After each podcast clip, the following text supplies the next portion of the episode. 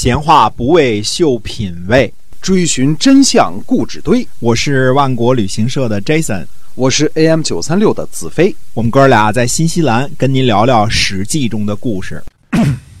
各位亲爱的听友们，大家好，欢迎收听《史记》中的故事。我们这个每天呢都会为您更新，是由新西兰万国旅行社的 Jason 为您讲的。那么新西兰万国旅行社呢是。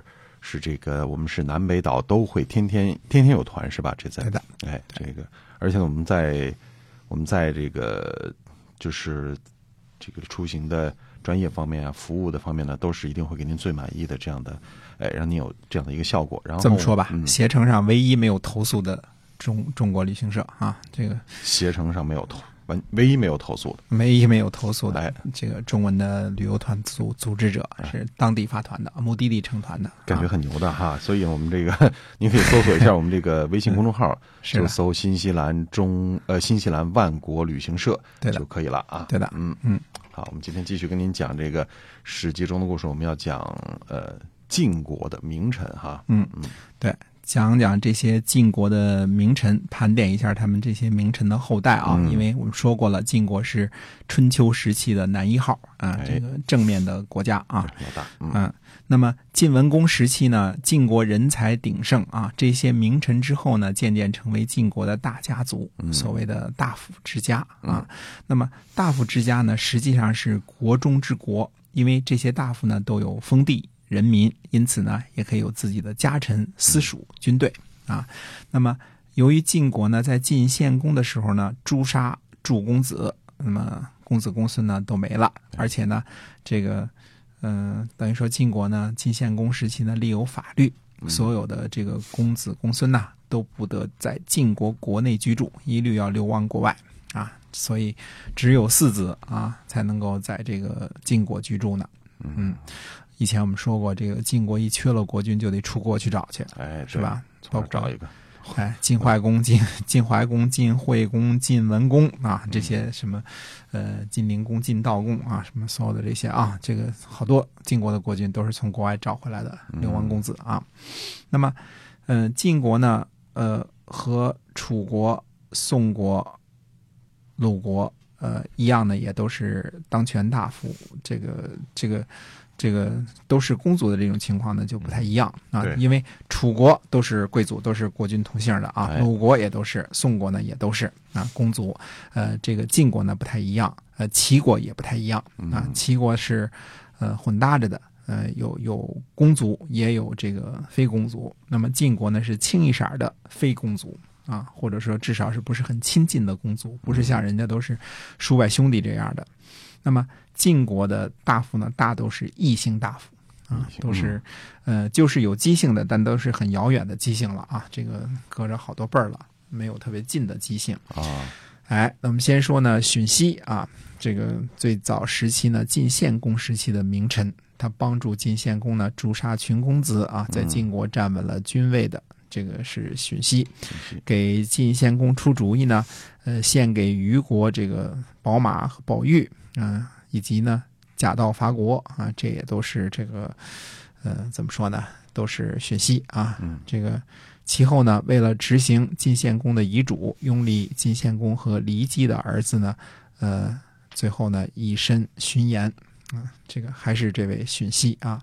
虽然历史上没有明确的记载荀息和荀林赋和荀守之间的关系，但是我深深怀疑啊，他们应该是父子或者是子侄之类的关系。那么，呃，荀国呢也是一个小国啊，这个，嗯、那么，呃，姓荀的是贵族的，旧贵族的不多啊。荀林赋和荀守呢，应该是他的子侄或者是儿子或者是侄子这种关系啊。啊，嗯，那么说荀林赋啊，再说一个就是荀林赋，晋文公时期的大将啊，后来在邲之战当中呢败北了，因为呃对手楚庄王太强大了啊哎。他担任晋文公这个呃步兵中行的这个中行将的这个时候啊，率领中行抵御敌国啊。从此呢，这个家族呢就以中行为姓氏，所以中行氏呢渐渐演变成晋国的六大家族之一啊。后人呢，呃，屡屡的在晋国呢担任卿士，都是六卿之一啊，一直处于晋国的最高层啊，直到晋国的末年呢，才和范氏一起呢被灭。那么中行寅最后流落在齐国，做了陈成子的家臣啊。那么再说这个呃荀林父的弟弟啊荀守啊，这个。嗯，荀林赋的弟弟荀守呢，在避之战当中呢，这个战败的情况之下啊，呃，射杀了连尹相老啊，说的这个夏姬的老公啊，春秋第一大美人夏姬的老公啊，射伤呢，并且俘获了公子古臣啊，后来呢，呃，成功的这个交换回了自己的儿子智盈啊，这个成成为这个最大的一个资源，对吧？那么荀守呢，封在智，这。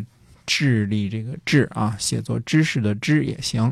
那么家族呢，以智为姓，在晋国末期的内讧当中呢，站在韩赵魏一边，驱逐了范氏和中行氏，和三家呢一起分了范氏和中行氏的领地，呃，成为最后一轮呢角逐的这个四强之一。那，到了晋国末期呢，呃，这个家督呢是智瑶。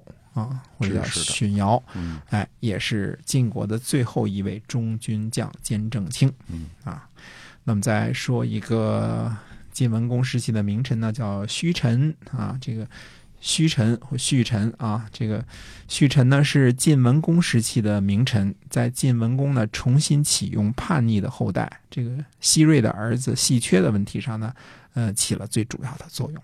是他呢推荐喜鹊给晋文公，那么晋文公呢又重新，呃把封地呢还给了喜鹊，以至于后来呢有戏家这么一号啊。可惜呢这个胥臣的后人呢被边缘化了，他的后代呢胥同参与这个晋灵公诛杀大臣，后来被老谋深算的栾树呢给拿下了。嗯，这个虚假啊，那么呃细缺。细缺的爸爸呢？这个细瑞呢，是晋惠公和晋怀公的大臣，而且是很坚定的站在晋惠公、晋怀公这一边的，啊，反对其他的大臣的。他不是个，他他自己把自己装扮成一个中立派，实际上他是绝对不是中立派，他肯定不是太子申生派，也不是重耳派啊，而是坚决坚决的支持这个晋惠公的。啊，支持这个，呃，公子夷吾的这这这波啊，呃，隐藏的非常的深，非常有道行啊。是，嗯，那么西瑞呢，在晋文公回到这个晋国之后呢，依然想放火呢，烧毁宫殿。那么。攻击晋文公啊，被宦官伯帝告密了，最后死在晋文公的岳父秦穆公的手里啊。细缺呢，因此被放逐，但是细缺呢，在家里呢老老实实的种田，和夫人呢相敬如宾，被胥臣看到了，胥臣呢就把他推荐给了晋文公。那么晋文公呢也不计前嫌，再次重用细缺。细氏的后人呢，三系都位至卿士啊，八个人当中就就三个是细家的那。土地呢，占有晋国的一半我有这个兵权啊。嗯，后来呢，被晋灵公借故给诛杀了。诛杀三系是晋国历史上的一件大事啊。那么再说一个栾枝啊，这个晋文公的重臣啊，嗯，后人呢栾书，最后呢在晋国呢位置正卿兼中军将，在杀死晋厉公、迎立晋悼公的事情上呢立了大功。那么。呃，后世呢也是这个呃位高权重的晋国的大家族啊，直到后来呢，栾盈啊，栾盈这个动乱嘛，对吧？这个呃，这个最后跑去呢跟齐国勾勾搭搭啊，还使用木马计，这个回到晋国这个做做内应啊，最后呢败落了，家族呢也败落了，嗯。嗯。那么再来说一个这个晋文公时期的名臣呢，先轸啊，嗯嗯，晋文公的重臣啊，这是继这个西湖之后的呢这个第二位的中军将兼正卿啊。那么在城濮之战当中立有大功。城濮之战呢是晋文公称霸的这一仗啊，一仗一战而霸，叫当时叫做啊。那么呃，在晋襄公面前呢，为了这个晋襄公放走这个。呃，西岐树和白衣丙啊，而不顾而唾，就是没回头就吐了口水了。嗯，也就是为了这一口口水呢，后来为了自己失礼的行为，在战争当中呢，故意不穿甲胄冲入敌阵，以此相谢啊。那么后人呢，仙胡也担任这个晋国的高级将领啊哎，被追究邲之战战败的责任，被杀啊，这家也被灭了，嗯，被灭族了啊。那么胡衍啊，晋文公的舅舅啊，跟随晋文公呢流浪十九年啊，在帮助晋文公回国继位，呃，以及这个呃城濮之战当中呢立有战功啊。他的这个父亲呢胡突啊，是因为呃这个胡突呢是太子申生那一派的，基本上可以认为啊，嗯哎，那么这个胡衍呢，跟随晋文公呢，这个去流浪了。他爸爸胡突呢，因为这个事，胡突呢，因为这个事儿呢，后来被这个呃晋晋怀公应该是啊给杀死了啊。这个就是晋惠公的儿子啊，这个这个胡衍的兄弟兄长呢，胡毛也跟他一起呢辅佐晋文公。他儿子呢叫胡义姑啊，因为封在甲，又称甲季啊。那么在晋襄公死后呢，因为拥立国君的这个问题上呢，和其他大臣发生矛盾，呃，以及呢这个记恨呢赵盾担任中军将兼正卿，所以就杀死了这个推荐赵盾的这个大臣杨楚富。啊，后来呢，流亡国外。啊，贾季呢，被认为公认为是贾姓的祖先先祖啊，祖上呢也是姬姓，但是属于狄，嗯嗯，嗯，属于狄。第一，嗯哎，那么说这个再说一个呢，就是这个西湖啊，和这个他和栾枝、仙枕、胡突等呢，都是属于晋文公这一派的，在迎接晋文公回国继位上边呢是有大功的，呃，是晋国的第一位中军将兼正卿。啊、后世呢无所闻了。嗯。虽然是同姓啊，但是我们知道呢，这个呃西湖呢和后来的三系不是同一支，或者说至少说呢，在西湖这一带啊，就已经和西瑞啊、这个喜缺他们这一阵儿就分开了，呃，就是呃，那么不跟他们是一起的了。那么三系呢，由于后来被这个杀头抄家了啊，所以就是也没有留下很多系姓留下来，但是部姓留下来了。部姓呢是系姓的一个分支。啊，这个出自于晋惠公的玉容系部阳啊，布姓也是一个大姓啊，嗯，这个。上次有一次就讲说是布匹的布，实际上是一步两步的部啊。嗯这个呃细部阳这个部啊，这个部姓也也是呃从这个细姓呢留下来的。那么呃再讲一个石惠啊，这个石惠呢，城濮之战后呢，因为车右啊周之乔擅自先行回国啊，不知道这主儿怎么想的啊，目无组织，目无纪律，后来被晋文公处死了。嗯在此之后呢，这个代理晋文公的车右的职位。所以我们说呀，往往这些个大臣贵族啊，都是源自于两个职位，一个是车右，一个是御容啊，一个是驾驶员，一个是保护国君的啊。哎，那么世惠呢，这个辅佐晋文公、晋襄公、晋灵公、晋成公和晋景公，被称为光弼五君啊，叫光复五君。呃，封地呢有范和隋两个地方，所以又称为隋会、范会啊，世会，呃封为世五子。啊，其后代呢多为晋国的庆氏啊，其家族呢称作范氏啊。那么在晋国末期六大家族的争斗当中呢，范氏和中行氏是站在一起的，一起被驱逐了。所以世会呢不仅仅是范姓的祖先，他在秦国流亡时呢，留在秦国的一支呢，呃，是陕西刘姓的祖先啊啊，至少是之一啊，这个刘姓的起源之一啊。那么，呃，我们再说说这个乌臣啊，乌臣本来是楚庄王的重臣啊，这个呃，春秋为了春秋第一大美人夏姬啊，这个逃亡到了晋国，后来归附给晋国，封为邢侯啊。由于乌臣呢痛恨子反、子重等诛杀其这个宗族，而而给晋国献计呢，联合吴国作为晋国的盟友，对中国的历史的发展呢起了重大的作用，直接呃导致了楚国产生了一个敌人，呃间接的导致了春秋末期吴国的兴起啊。这个儿子呢被派往吴国做行人，实际上是特使啊，教授吴国使用兵法战阵。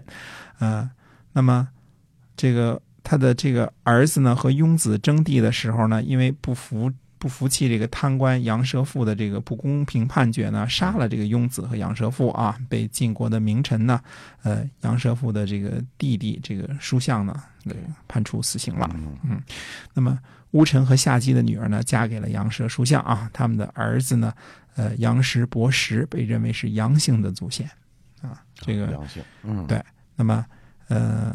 再说两个、三个最重要的人物啊，这个名臣韩简子啊，韩简子的出场呢是在这个呃晋惠公和秦穆公的韩元之战当中，但是韩家呢很早就被封为韩元了。这个韩元呢很可能就是现在的陕北的陕西的韩城啊。那么韩简子的爷爷呢韩万是娶过武公的这个儿子啊，这个呃这个等于是这个。呃，是应该是曲沃庄伯的儿子，呃，曲沃武功的这个兄弟啊，呃，曾经是曲沃武功的这个玉荣啊，也就是驾驶员啊，被封在韩元啊，这个，呃，这个。怎么说呢？驾驶员的这个工作呢是个好工作，对吧？哎，一直都是，一直都是。哎，那么晋文公回国以后呢，就就任命胥氏、季氏、胡氏、姬氏、栾氏、细氏、伯氏、先氏、杨蛇氏、董氏、韩氏十一族，对吧？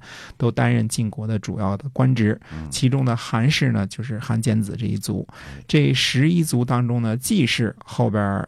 没听到什么重要的人物了，有一个叫季正的，对吧？呃，也可能是齐姓的同音啊，这个我们不知道啊。这个呃，另外一个季就是现在这个这个就是就是籍贯的这个籍啊，哎，那么呃，这个就是系氏。啊，这这个吉着是系氏，那么羊舌氏呢和齐氏呢被称为公族，这应该是姬姓的啊。那么，呃，晋国末世呢，这些都失势了，封地都被其他大臣给瓜分了。因为原来这个羊舌氏和齐氏呢也有十一个县之多呢，也不少啊。那么，呃，董氏的后代呢归附了赵氏了。那有著名的大臣呢，董安于，呃，博士的后人呢去了楚国，就是呃。亳州离和伯匹这一支啊，这是当时的这个十一位重臣啊。那么再说卫氏，卫氏的祖先呢也是姬姓啊，最这个被封在毕，那应该是呃毕公的后人啊。那么呃后代呢有在中原的，也有在夷狄的。他的苗裔呢毕万担任晋献公的车右啊，你看看这车右啊，这个跟玉荣也差不多，又是首长的左右手啊。哎，毕万呢，在晋献公攻取耿霍的时候呢，立有战功，被封在魏啊。魏抽呢是毕万的孙子，跟随公子重耳呢流亡一十九年，在城濮之战当中呢犯了错误，差点掉了脑袋，呃，靠着这个直腿跳和曲腿跳啊，逃得性命。后世子孙呢，经常在这个在晋国非常的活跃啊，也是庆氏这一这一级的，嗯，特别是从魏书之后啊，那么。这个魏家呢就发达了，呃，赵崔，嗯，赵素呢，先说赵素啊，赵素是晋献公的御荣，那位驾驶员啊，哎，那么呃，他的祖父呢是曾，就是早先的这个祖父啊是造父啊，也是驾驶员，他是周穆王的驾驶员，那么呃。周穆王呢，为周穆王为周穆王呢平叛徐国的叛乱呢立有大功，被封在赵城。这个前面我们讲过啊，和秦国的嬴姓呢是同祖同源啊。那么赵崔呢，《左传》当中呢认为他是赵肃的弟弟，《史记》当中呢认为他是赵肃的孙子啊。因为当时记载的不精确啊，我们也不去打这个无用的笔墨官司了。总之有这个。儿子、孙子、侄子、呃弟弟等几种说法，啊，都是老赵家一脉的啊。那么赵肃呢，在这个呃跟随晋献公攻打耿的时候呢，立有战功。晋献公呢，把耿封给了赵肃。那么赵崔呢，呃，跟随公子重耳呢流亡十九年，并且呢，在呃公子重耳娶这个敌国的季葵的时候呢，娶了姐姐叔葵啊，所以算得上是晋文公的单挑，对吧？哎，是，哎。赵崔的儿子呢，赵盾在晋襄公后呢，主政赵国，是晋国的非常重要的这个政治家啊。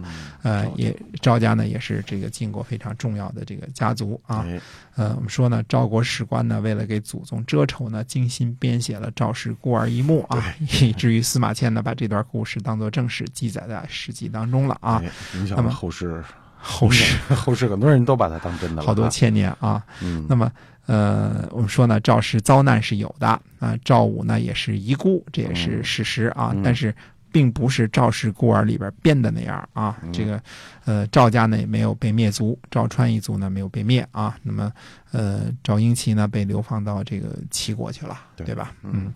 那么，避之战当中的那位赵瞻赵大人，嗯那就是赵川的后代啊。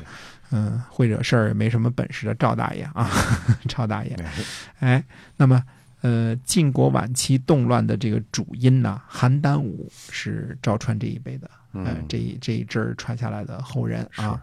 那么赵简子呢，行使族长的权力，处死邯郸武，引起了范氏和中行氏的讨伐，从而引起了晋国晚期的六卿之乱啊。哎这个间接的结束了整个春秋时期啊，这个邯郸武这这这一个这个巨变啊，嗯所以我们说最后各个各个贵族演变呃角逐，一茬一茬的，终于到了这个最后呢，韩赵魏呢，呃，最后把这个志士给干掉了。嗯这个呢，将是我们下两期的这个呃主要的内容啊。嗯不过在讲解这个三家分晋之前呢，我们还是呃回顾一下啊，这个讲一个古老的一个问题，嗯，到底春秋五霸是哪五位？哎，是的，这是大家都关心的一个话题哈。对，到底是谁？嗯，谁这谁是这个五五位大佬哈？嗯谁才能真正算到春秋五霸里？